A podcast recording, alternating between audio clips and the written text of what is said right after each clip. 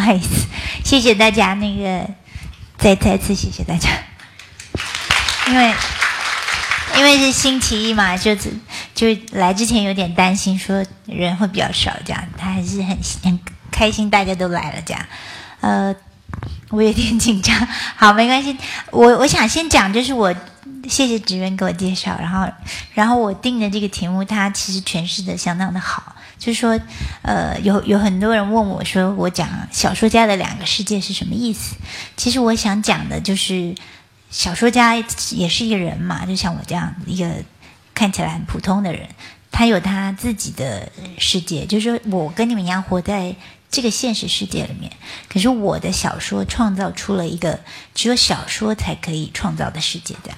那但是当然我不会这么抽象的讲，其实其实我就是讲讲故事。那我想，可能我一开始我就先讲呃陈雪这个人，就是我是怎么怎么变成现在的我这样子。那我想，对，就我来讲一讲几个故事吧。嗯，我是一九七零年出生的，然后出生在台中的一个。台台湾你们也可能知道吧，就是我们也是一个岛。那我们我是出生在台中的一个乡下地方。那我们那个地方就是爸爸是木匠，然后妈妈就在工厂里帮人煮饭。其实我们就是一个很普通的家庭，然后有一弟弟一个妹妹，这样住在一个小小的透天的小房子，爸爸自己设计的。然后我们家。小时候觉得家里还蛮大的，楼上楼下三层楼。那现在长大回去看，发现都好小。我觉得我爸爸可能以为我们都不会长大。我们家只有一个卫生间，就是然后什么东西都小小的这样。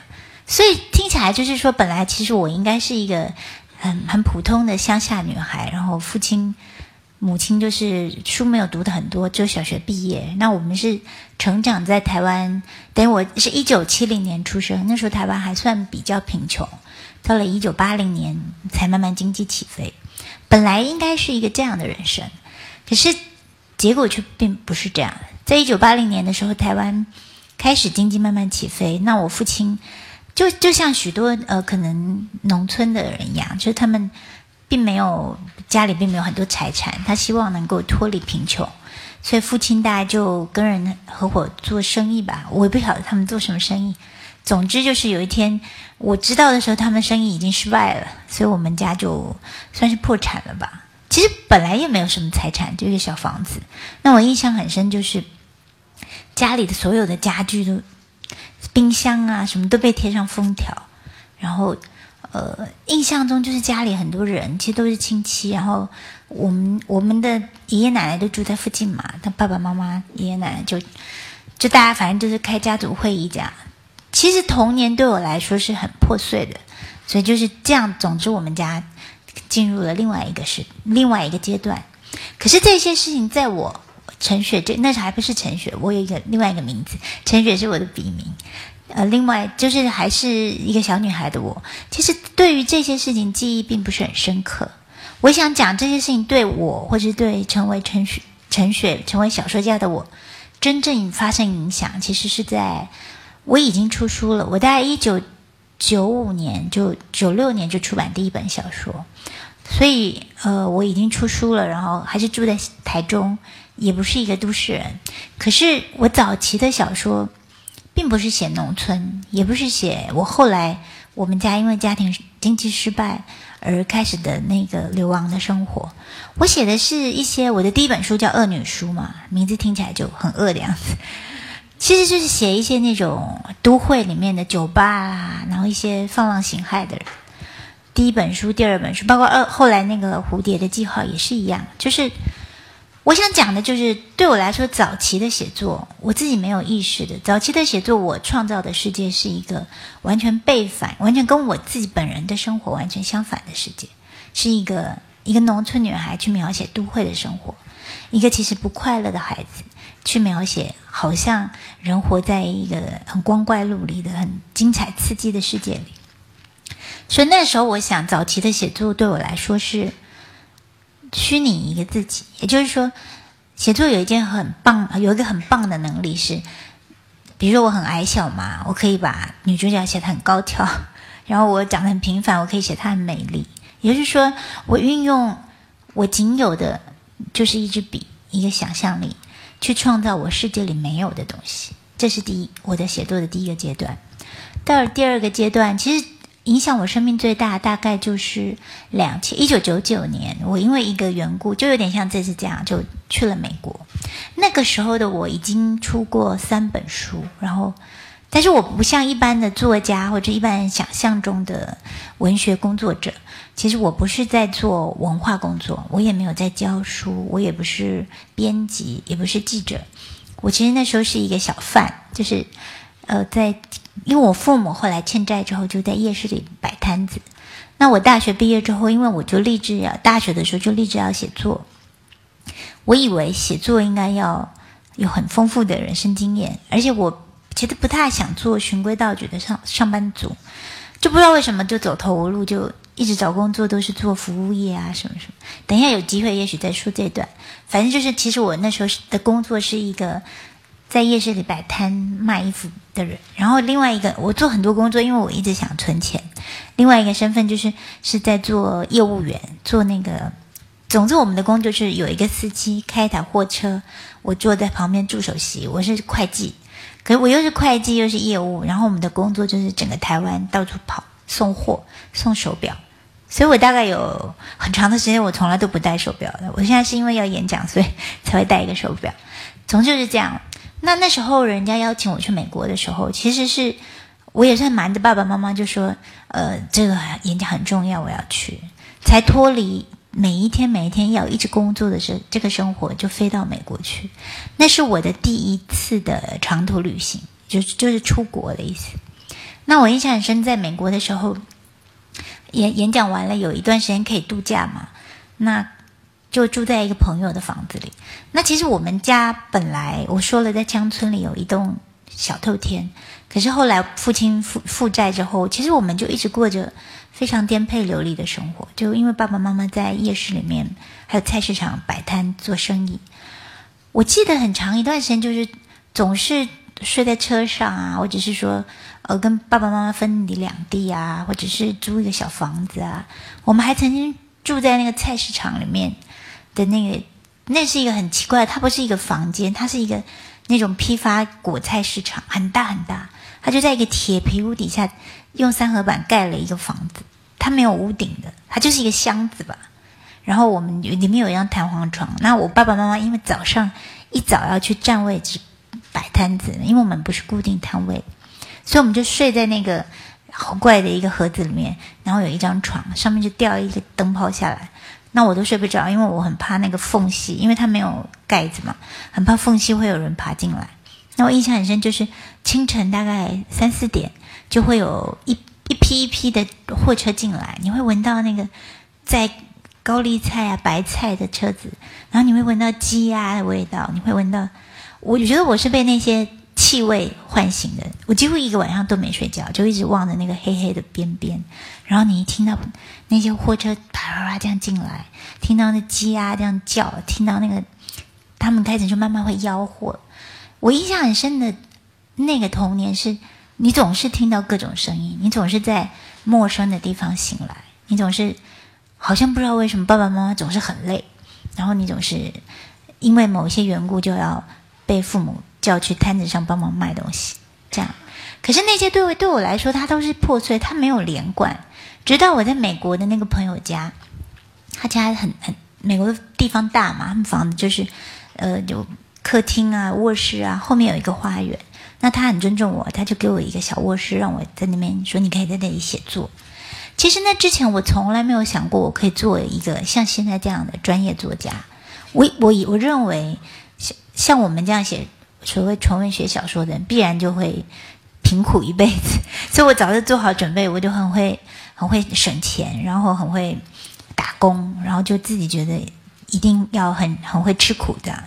所以我没有想过说，我有一天可以在那里，呃，半个月不用做事，我就坐在那边，他煮饭给我吃，然后面对一个花园，有一台自己的电脑，在那边写作。我就想，我以前写作都是在。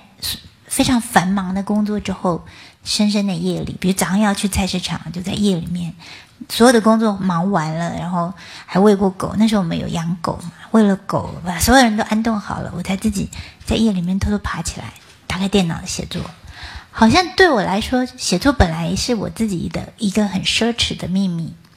可在美国的时候，我突然有一段时间是我，我是一个作家，我是被邀请去的作家，我可以在这里写作。我就我突然在想，那我要写什么？我我的脑中一片空白。本来以前是忙着想要偷一点时间来写，偷一点时间来写。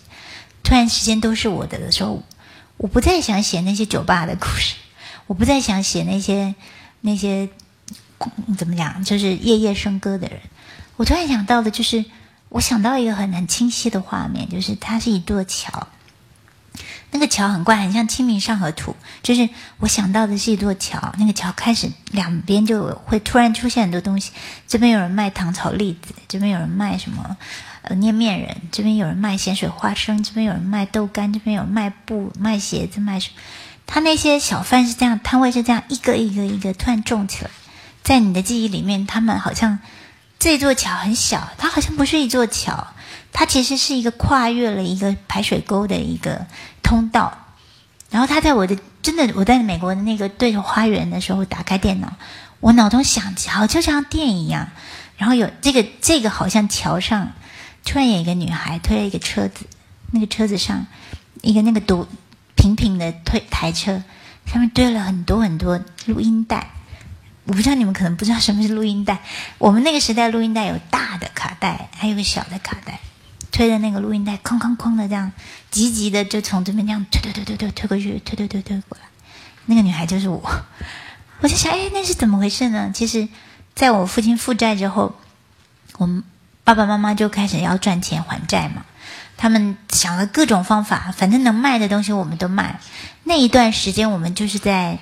算是叫丰原，就是台中的一个小镇的闹市里面，爸爸妈妈就卖那种盗版的录音带赚钱。而我呢，爸爸妈妈很好玩，就是爸爸在这一头，妈妈在这一头，他们想要把所有的客人一网打尽，那但是违法的，就是有时候警察会把我们的摊子那个踢掉，或者是把你掀开，那或者是有时候警察来了，那个路桥上的人就会喊说警察来了，大家就一窝蜂收了，赶快跑。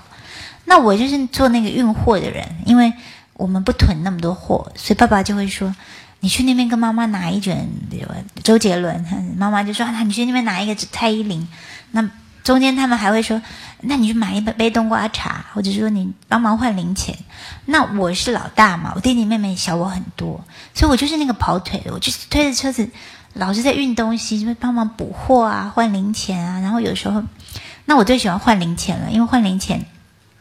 就要到这个桥的旁边有一条叫竹筒巷，它真的非常窄。那个巷里面都卖南北杂货。那个房子很好玩，它就是在盖在河上面，其实就是那种高脚屋。那我每次走进去那个竹筒巷的时候，我就会去探看那个房子。那房子好小，大家都一平。前面卖东西，后面有人就在那边炒菜啊。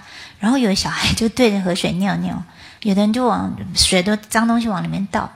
就说其实那是一个水上人家，那我每次去那边换钱的时候，我都会特别流连忘返，就会在那边看东看西，然后回家又赶快。所以其实我想起来就是这样的一个，突然间声音，突然间色彩，突然间那些人，那些在街上讨生活的人，那些包括我们自己，我们这一家人，就在在我在美国的时候，那个记忆整个复苏。那个复苏，它是不是只有一个画面？它是一个画面接着一个画面。比如，接着我刚刚讲的，在菜市场那个没有盖子的的房间；比如我们在夜市里面刮风下雨，或者是我父亲非常非常勤奋，他永远你很少看到他在睡觉，因为他大部分时间就在卖东西跟补货。然后我们永远都是从这里一直赶到那里，再赶到那里。他常常都睡在车子里，因为我父亲怕占不到位置，因为我们不是那种有位置的摊贩。也就是说，其实你起先想起的是一些热闹的记忆，接着你想起的是一些愁苦的记忆，是一些慌乱的记忆，而且你想到那个记忆的源头。哎，为什么我们从一个小康之家？我记得爸爸在当木匠的时候，我常会去看他，他就在那边做椅子啊，刨木头啊，那妈妈就在工厂里煮饭。那我很精明，我在旁边帮忙卖一些小零食，弟弟妹妹就很可爱。为什么变成一个一个？田园诗为什么变成了一个公路电影？为什么变成了一个一个吉普赛人呢？我我还是想到说家里负债的时候，我记得那个那个是一个傍晚，我看到我父亲跟我母亲跪在那个小三合院里面，爷爷奶奶一直一直在骂他，但我也不知道他们在说什么，反正大家就是在讨论如何的还债吧。然后他接下来就是，我记得冰箱被贴封条，也就是说人的记忆跟你原来想的可能并不一样。我本来是如何记忆我自己的呢？就是说我爸爸是木匠，我妈妈是呃煮饭的。后来我们家就开了一个服饰店，然后我就去读高中，我读了也是一个名校，是一个那种就是名校这样。那我记得我跟我同学讲，同事说，呃，我们家就是开服饰店。同学就哇，开服饰的女孩子最喜欢衣服嘛。但我觉得是这样，就是说我有一个方式编织我自己的记忆，它其实是平淡的。可是等到我在美国那时候，我想起来的记忆却不是这样，它是非常杂乱，它是有很多记忆已经被抛却在你的你的印象之外，它有一些已经是被隐匿在你你你不想记得，但你不知道你为什么不想记得这个，不想记得那个，而在那一刻。透过后来，我就写了一本书，叫《桥上的孩子》，就是就是我刚刚讲那个《清明上河图》的桥上。我其实不想写的不是自传，而是一个人如何召唤他的记忆，一个一个人如何把你以为的人生从头想一遍。我想那才是我真正进入写作的，我真的懂得写作是什么。我真的开始知道说，原来一个人可以靠着一一个字一字一句去。拼凑，或者是去追溯、去召唤、去呼唤，或者是去重新的跟已经被你埋葬的某一些往事，把它拼凑出来。所以，大概那就是我说的小说的第二个阶段。那个第二个阶段，如果用卡夫卡的话来说，就是小说家拆掉他生命的房子，盖了他的小说的房子。就像这样，大概经过了好几年，我想再讲一个小几个小故事。这个这个故事就比较奇怪了，因为我在大概两千零二年，就是从美国回来之后，我还花了蛮长一段时间，中间还写了一个比较也也是比较纯想象的小说，才有能力去写这个桥上的。我花了大三年的时间，慢慢去去拼凑，而且我发现我不会描写我最熟悉的东西，我不会描写市场，因为我太害怕了。我我永远记得在市场住的时候。因为我个子很小嘛，妈妈就我们根本没有什么浴室什么的，妈妈就像人家洗鸡鸭一样，就把我弟弟妹妹在那个广场早清晨的或者是收摊以后的广，就在那边用那个水龙头他们洗澡。然后我比较大了嘛，妈妈也是说她脱掉洗，我就是不愿意，我就说我已经长大了。然后可是其实父母是很仓皇的，父母只是。只是只求一个生存，其实他也有点搞不清楚。我就自己跑进那个公共厕所，用一个小毛巾，啊，这里好催泪，用一个小毛巾自己这边擦擦擦。我就想说，怎么回事？其实我的生活的变化赶不上我的理解，就是这一类，也许是这一类的让你觉得难堪的，或是某一些，比如说，我永远记得，呃，那个市场大概到三点多的时候就会完全的两三点就完全收摊了。那我父亲因为非常勤奋，他永远是最后最早到最晚离开的人。等到离开的时候，我们其实那时候生意非常好，因为我们要还债嘛，有非常多的钱塞在那个布袋里面。衣服从我站起来一下，衣服我们都是摊子，都是摆到这里，要卖卖卖卖卖卖卖卖卖卖卖，卖到小腿的时候就是可以回家。那我们我我们都是负责一直包装，然后要怕有人会偷。以及那时候台湾景气很好，那我爸爸就会。一直故意要喊我们的名字，然后我们要站在小凳子上，一直放慢慢看有没有人。有的人会很坏，他就把它穿着就跑掉了，或者塞到他的袋子里，所以我们就要一直注意看。然后或者是呃，在夜市里面，其实很很多很多的事情，他我现在回想起来觉得好精彩，可是我那时候觉得好悲惨。我觉得我想像别人一样去玩，我不我不想要。比如说我们在夜市里摆摊的时候。那因为我是乡下小孩，在学校里功课很好嘛。那小镇里的老师啊，会带着学生去我们那个夜市里面玩，他们就会来参观我们家，就说这就是我们学校那个模范生。他们你看他多么的，你知道吗？多么的乖巧，站在那边拿着麦克风在叫卖，然后他们就会一团一团的来看，好，真的好可怕。然后，然后我妈妈呢，其实其实这是有一个有一点悲惨的缘由，就是。我们家是做舞场生意的，舞场就是那大拍卖的。那我爸爸妈妈其实他们有一点赌徒的性格，他们喜欢大进大出，所以他们的货就是批一千件，他们就喜欢享受那种衣服从胸口卖到脚踝的那种快感。所以我们家是闹哄哄的，然后，然后爸爸妈妈就要叫卖嘛，然后对面有那种死对头，就是我们卖女装，他们也卖女装，他们很有钱，他们既卖女装又卖男装，他们就会跟我们拼场。他们就会，比如我们就卖一件我今天穿的这个围巾，他们就故意来买一件，然后我们卖两百，他就卖一百，很可怕。然后还会有夜，还有黑道啊，因为夜那个时候的台湾是是真的突然间景气很好，钱人家讲台湾钱淹脚目嘛，就是真的是很很很蓬勃的，就大家抢钱。可是我们是在还债，就是我们是在还高利贷，所以要一直赚钱。那爸爸妈妈喊喊到声音都哑。其实我爸爸很好笑，他。他不太会喊，他每次都几句，他就是说，我我翻成普通话就是说便宜卖了，他都小杯哦，他就很低沉，他就小杯哦，然后就比如说一件一百哦，他就很没有。然后我爸长得又又很凶，然后但是他是非常努力，他就是那种。那我妈妈是凤飞飞，我妈妈非她的口才是比我好一百倍，然后又漂亮，然后很很不知道，她平常就病恹恹的在旁边，然后她会。我妈抽烟，我外婆也抽烟，她就抽一个烟。然后我妈妈的烟前面她都会点那个绿油精，有点像百花，就很凉的那种。她就会，我模仿不来。她有一种那种气泡，她就这样抹一抹，然后就，她就还不是很像吸毒，就很用力吸一下，然后她就精神好了。她就会喝那个波朗咖啡，这样。她本来台下病恹恹，我妈是一个病美人，就是病恹恹的。她一上台，突就有点像刚刚她这样，就是本来还很。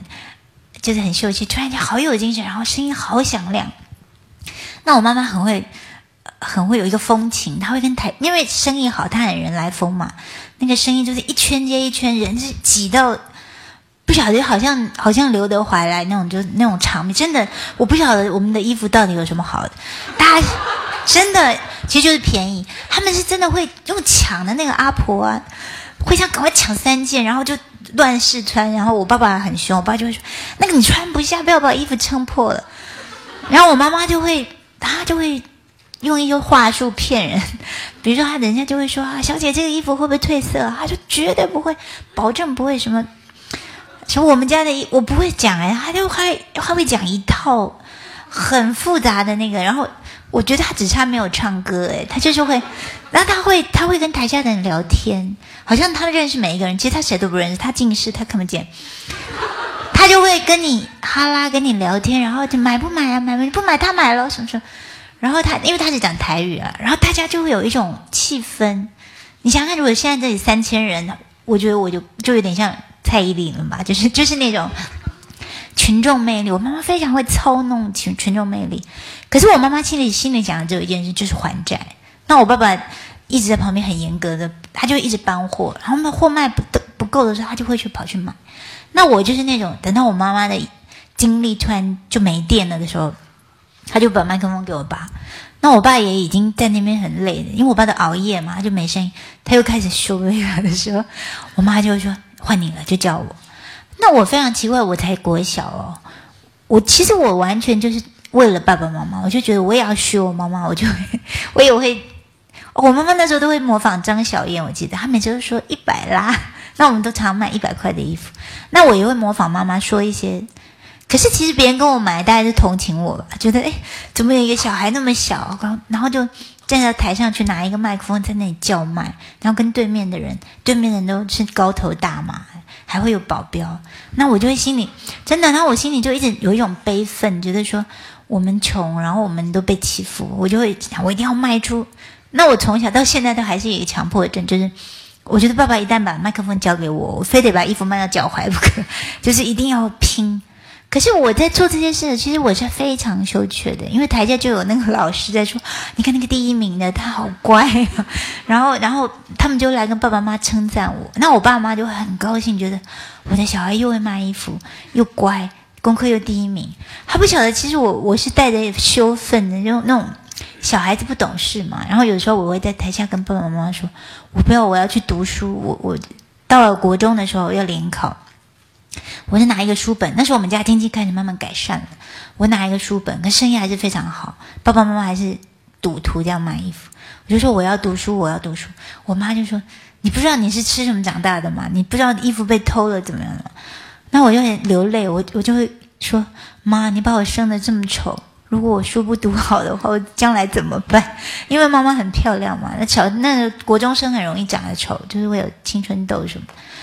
总之就是这样，就是说这些记忆突然间在我的作为一个小说家的我的心中全部，可是我来不及，我其实那时候没办法像现在讲的很好笑。我那时候想的是，哇，我的人生跟我记得的不一样。我不是一个，不是一个服饰店的小孩，其实我是一个小贩的小孩。我们卖衣服不是为了，不是为了潮流，我们卖衣服是为了还高利贷。也就是说，你你你怎么去整理这些呢？然后我就这样大概花了。五六年的时间吧，慢慢的通过一本又一本的小说去写，而且那时候我其实真正想写的不是我们，也就是说，如果在呃我这个小贩的小孩的另外一个对对立面，也就是说小说里面的那个小孩，其实我想写的是类似于我这样的小孩。我记得在街上，我们常常会有很多人，他们家是卖汤水的，卖什么面摆面摊的。他们的衣服永远都是非常的脏。有一个女孩，她跟我一样读名校，我们一起搭巴士去上学，大家都不想坐在她旁边。她身上永远有那个油的味道，然后她她的头发就像那个阳春面一样，总是湿湿的。但是他其实功课非常非常的好，只是因为他们家就是卖汤水的，他的衣服永远都是洗不干净，不知道为什么。其实我想写的是，在那样子台湾从。比较一个贫穷的阶段，突然间开始富裕起来的时候，有人爬上了云端，有人改变了阶级，也有人失足跌落。像我们家这样，本来你好像要致富了，突然之间跌到了谷底。我想写像我们这样的家庭可能经历的变化，可能经历的变化除了还债。可能还会有许多难以言喻的事情，比如说中间有一段时间妈妈没有跟我们住在一起，她得到外地去工作。然后我记得家里你已经不再是不再是一个和乐的田园诗歌了，你家里是乱哄哄的，因为我我我我必须要当妈妈帮忙做菜，我根本就不会做菜，我每次都菜车来的时候我就去买菜，随便乱炒。我记得。我就开始从那个时候开始，我就活在一个分裂的世界里。就是说我非常好强，我在学校我的功课永远都要最好，然后我我不允许我的袖子很脏，然后我要让我看起来像是一个家里出身好的小孩。可是问题是我们那个房子，打开那个房子以外，整个村子里人都是我们的债主。我记得我每次要去上学，你总觉得每个人都盯着你看，然后每个人都在说你闲话。他们总是想把你妖魔化，或者是，或者是就是同情你。可是我我都不想要那些眼光，所以我从那个时候我开始，我就会编造自己一一个不同的身份。我们家本来的前门是从前面进出的，那个非常剧烈的象征，就前门就封起来，我们就从侧门进出。侧门可以有一个小巷子直接通到外头，不用经过亲戚家。本来我们是下了课都是去土那个。朋友不是邻居家串门子，去他们家吃饭，去他们家玩。可是我们不再这样，我们就是从小巷子进来，走进家门，赶快把房门关起来，那个窗子全部都窗帘都封起来。后来我们甚至就抛弃了那个家，我们整个就跑就跑到了镇上去住，住在我们终于有了自己的店面。爸爸把那个店面的阁楼，好小一个阁楼，大概只有两平。那他是木匠嘛？他把它设计的非常的精美，只是非常的小，大概站起来就靠顶了。所以在楼上大家都是都是弯着腰。他把它设计成五口可以住诶，有三个书桌、上下铺啊什么什么，还有书架的。我们把那一个象征我们过去的那一个田园诗歌的房子，整个封锁起来，丢在乡下，然后。邻居都进去把我们的东西都偷光，我不知道等我们六年之后再回去的时候，那个屋子我爸爸都不让我们进去，他就说等他装修好我们再进去。所以我们等于是把债全部还清了，然后把房子都装修好了，我们再回家的时候，所有的东西都不见了，已经变成一个新的房子。也是我们家有一种可能跟我有点像，就是我们会改造我们的记忆，我们会想要粉饰太平。我们会希望用一种方式让家人觉得比较好过，可是这个过程，我想对于一个敏感的，对于一个像我这样从小就就会幻想，比如说我在摊子里顾摊的时候，有时候下午人烟稀少，爸爸妈妈就又叫我来了，我又来了，坐在那里，然后有人走过去，每次没什么人的时候就打瞌睡，你也哪里都不能去，所以我从小就养就了一个很厉害的本事，就是我完全可以打发时间，只要让我坐着，只要不要太吵的，甚至太吵也可以，我我就出神，我就想象。我就幻想走过去的阿婆，那个穿着漂亮的阿婆，我想她会走到面前来说：“哎呀，你就是我失散多年的孙子。”或者走过去，总之就是我幻想我不是他们的小孩，我们家没有那么穷，我我是那个，或者我会随便幻想嘛，有一个人走过去，他就过来说：“你这是我毕生的真爱。”什么好无聊的，就是其实我幻想的无非就是有一个人走过过来跟我说。那不是你的人生，我要带你去你真正的人生。我就一直靠着这样子的幻想，度过每一个百无聊赖的，或者是非常艰辛的，或者是失眠的，或者是或者是疲惫不堪的白天、黄昏、夜晚的。可是这些事情我全忘了，我只记得好玩的事情。我只记得我们在那条夜市街里面认识了很多香港讲的古惑仔。所以，我我我我的小说里可能常会出现很多，呃，他们可能是黑道的，他们可能是，呃，女生大概就是舞女啊、酒家女啊、陪酒的啊，或者是一些那种我们讲太妹。就是我我认识很多人，他们是在夜市里讨生活，他们是帮忙维事的，或者是，总之是说，其实我记得的都是比较好玩的部分，比较比较独特的部分。我遗忘的是我觉得难堪的部分。可是等到我变成一个小说家的时候，这些事情我需要整理起来。我想追究它跟后来的我有什么关系？它形成了我什么部分？这样。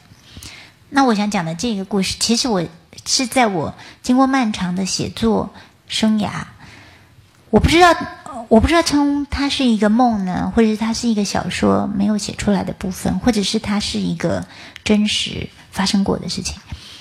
呃，我记得童年的时候，母亲不在家。有一天，妈母亲是突然间就不在家了，写了一封信回来。我妈妈只有小学毕业，她她字很娟秀，她就写：“亲爱的某某某，小孩三个名字嘛，很抱歉，我必须要离开你们，什么因为我要怎么怎么。”那大家的那个信上面还有泪痕，这样。我是从邻居的手里拿到的信。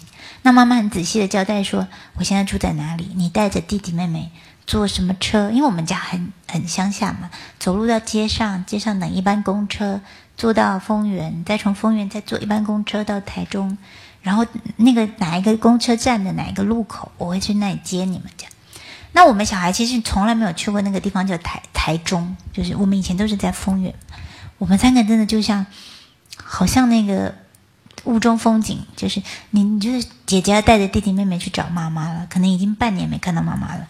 我我就这样，就是哎，也很准时的到了那个地方，然后妈妈就下了一个计程车，就招手叫我们来。她穿那个鹅黄色的衣服，头发是大波浪的，完全跟我记得的妈妈不一样。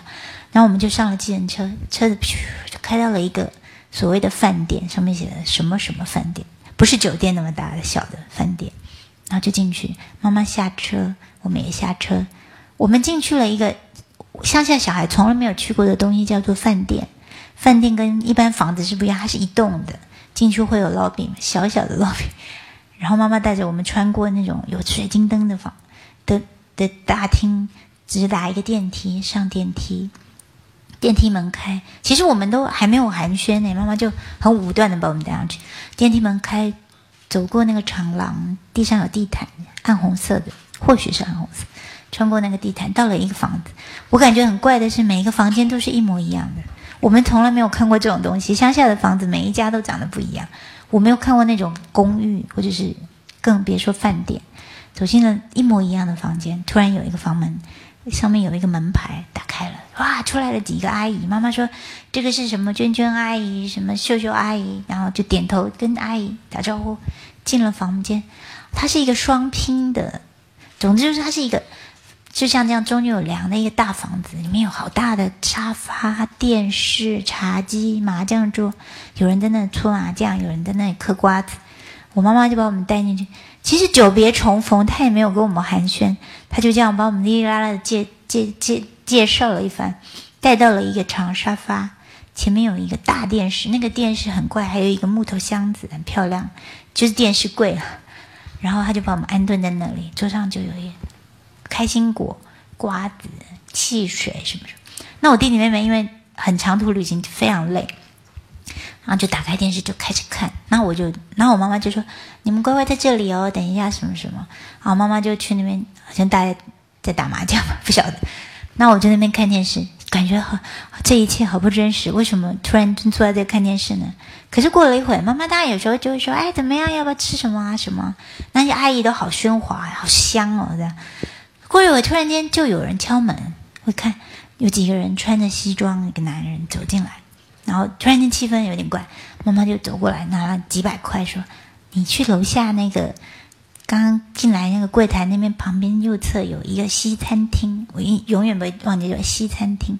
他会写西餐厅哦，你就去西餐厅。西餐厅可以打电动，那个桌子是这样，一个按钮按下去，那个电那个电动桌面就会变成电动，是那个小精灵。那你点牛排跟什么铁板面什么给弟弟妹妹吃，然后打电动，然后时间到了我们就会来接你，这样就好。我我是一个非常。遵守规矩的小孩就啊，就坐电梯下楼，然后去，然后就开始点牛排吃吃吃，全部都吃完了，小精灵也打完了，零钱也差不多用完了。有时候我就想，哎，怎么都还没人来接我们？我觉得有一种奇怪的不安，而且其实我从小就是一个不安的小孩。我在想，会不会我们就被丢在那了？我就说弟，我们走。就他们还想玩，我说起来起来。我就站起来，我们就又穿过那个长廊，经过柜台，到了电梯前面，走进电梯，然后电梯关门关起来。突然那一刹那，我非常的焦虑，完全不知道我妈住在几楼。可那个电梯突然就开始走了，不知道为什么。然后我就想，怎么办？怎么办呢？然后我就那就随便按一楼吧。就然后电梯开了，我们走出来，每一楼都长得一样的，跟刚妈妈那楼也是一样的，一个一个一个房间。我那时候站在那边，那弟弟妹妹都很仰赖我嘛。我有比他们高，我又比他们大，我就想没关系，我们一间一间找。我就说我们来找吧。可是你又不能去敲门，怎么找呢？我站在那个门，站在那个长廊，每一个房间都一模一样的长廊的时候，我就想，我就开始想。我记得那个好像是从电梯走出来，转一个弯。老实说，其实我是个路痴，所以我想那些事情完全没有用。我就想，我就想开始想。你知道那样的一个小孩，他能够动员。你就说你在紧急、在急迫的时候，你的感官他帮你记住的事情多到你不能想象。你开始想的，那个房间的味道，那个地毯的触感，阿姨他们怎么走进来，妈妈的开门大概是左边还是右边？我就想，我一定可以把它辨认出来。于是我们就站在那个门口，走到那么我就用听的，我想总会有电视的声音，或者是打牌的声音吧，总会有麻将搓麻将的声音吧。我们就这样一间听过一间，好怪哦！那个那个酒店一定是虚构的。为什么没有人推着车子呢？为什么没有任何一个服务员呢？为什么没有客人呢？完全就是一个空无一物的走道，只有一间又一间完全一模一样的房间。我们就沿着这样走走走走，然后到了楼梯就上楼出来，又是一模一样。它是一个徒劳的一个徒劳而。看起来好像有用，其实没有用的。它有用的，只是让你一直不断的唤醒，一直不断的创造。就是说，你要把那个存在记忆之中的房间找出来。你所能够运用的，只有你记得的事。可是你记得的事，你看不见，你只能想象。开始想想想，突然之间，在那个走有一走廊里面，突然又打开一个门。我妈就说：“你们在干嘛？”好，就把我们叫过去，我们就走进去，就。跑到哪里去啦？然后进来，然后又是秀秀阿姨、娟娟阿姨什么什么，然后又坐到了那个沙发，完全是哎，奇怪了，就在这里啊！我为什么不知道呢？那个跟原来是跟我原来讲的一模一样，有一个沙发，沙发上有一个心形的抱枕，妈妈穿什么衣服什么，世界跟原来一模一样。我们坐在那里，又打开电视，妹妹又看卡通，哈哈哈，吃开心果，妈妈。他们又在那里打牌，所有的事情跟原来都一模一样，好像只有我一个人知道，曾经发生了一件不一样的事。曾经在一个刹那，我觉得我们又要成为那被遗弃的小孩。曾经在一个刹那，我觉得那个房间我永远找不到，我跟我妈妈不可能重逢。是没有人知道这件事，我都在那里想想，会不会从头到尾我只是打了一个盹，根本没有发生任何事，我只是打了一个盹醒来，电视依然是在播放的那个卡通。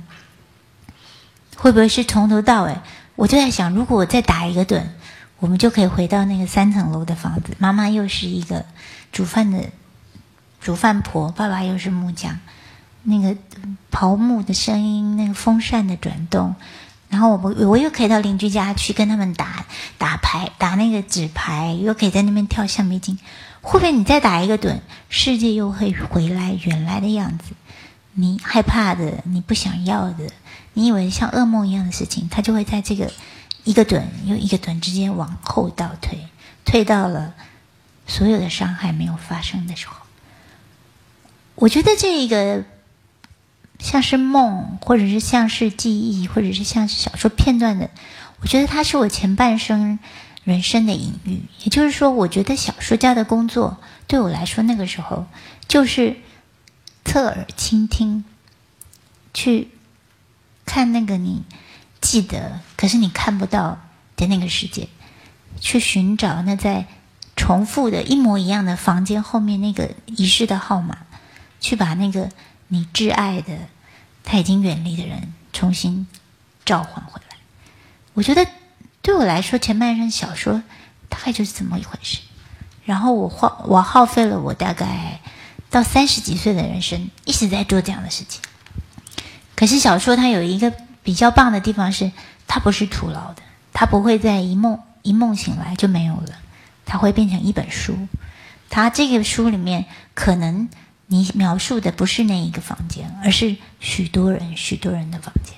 而我就靠着这样一本一本的书，就像一个阶梯一个阶梯一样。我觉得人已经不能回到从前了。你不能把已经发生的事情抹抹去，叫它不发生。可是你可以转变它，你可以提炼它，你可以使它上升到一个不再只是你个人的痛苦、个人的记忆、个人的灾难。它可以上升到一个超越这些东西以外的世界，这是一个精神的世界，这是一个小说这个独特的问题所能够负载的、所能够承担、所能够创造的一个小说的世界。这个小说的世界，本来你是一个孤寂的人，本来你记得别人不记得的事，本来你因为你的敏感，可能使你导致了一些灾难，在小说的世界里，它可以转变意义。它可以带给别人跟你有类似的经验，或者是有相近的感受的人说：“啊，你写的就是我。”你可以让没有这样的经验的人看到，说：“哦，原来这个世界上有这样的事情。”于是，我就从一个孤单的孩子，透过一本又一本的书，慢慢的让我理解说：“原来这世界不是只有我一个人在受苦，原来受苦这件事情，它其实有它独特的意义。”可能我就是透过这样子的一本又一本的书，让我慢慢的从一个其实非常自卑的、非常矛盾的、非常不知道怎么去看待自己的过去、怎么看待自己的父母的人，从一个好像无可奈何的一个一个受苦的小孩，变成了一有能有能力创造的人。而创造的意义在哪里呢？就像说，呃，我最后讲，就是我们大家。可能现在生活在一个不管台湾哪里哦，现在世界是一个非常慌乱的世界。我们所拥有的东西都一直在快速的改变，在快速的消失。人跟人之间的独特性越来越少了，年轻人一辈越来越没有希望。你不知道你怎么样可以成为你想要成为的人，你不知道你想要过的生活在哪里，你能不能去把它创造出来？我觉得我们能够做的，可能就是铭刻它吧，就是说。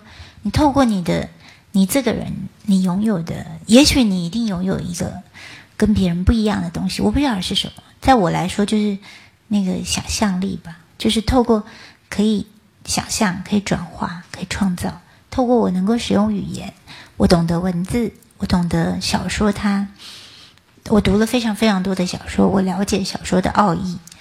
透过这样的东西去铭刻它，去就像刻舟求剑吧，在这个不断流逝的世界里，用力的一刻，把某一刻重要的时刻把它铭刻下来，而这个铭刻，这个即使你只是创造了一个语言、一个字，即使你只是创造了一首歌，或者是你只是为你自己做了一个某一个很小的事情，但是它是有创造力的，它不是无意义的复制，它不是只是为了追求，呃，财富，或者是只是为了追求跟别人一样的东西，它是为了你。的精神世界而而独创的东西，这一个用力一颗，可能就会让你在这个不断流逝的世界里面找到了一个非常小的位置，你就可以站在这个位置里面，而成为你。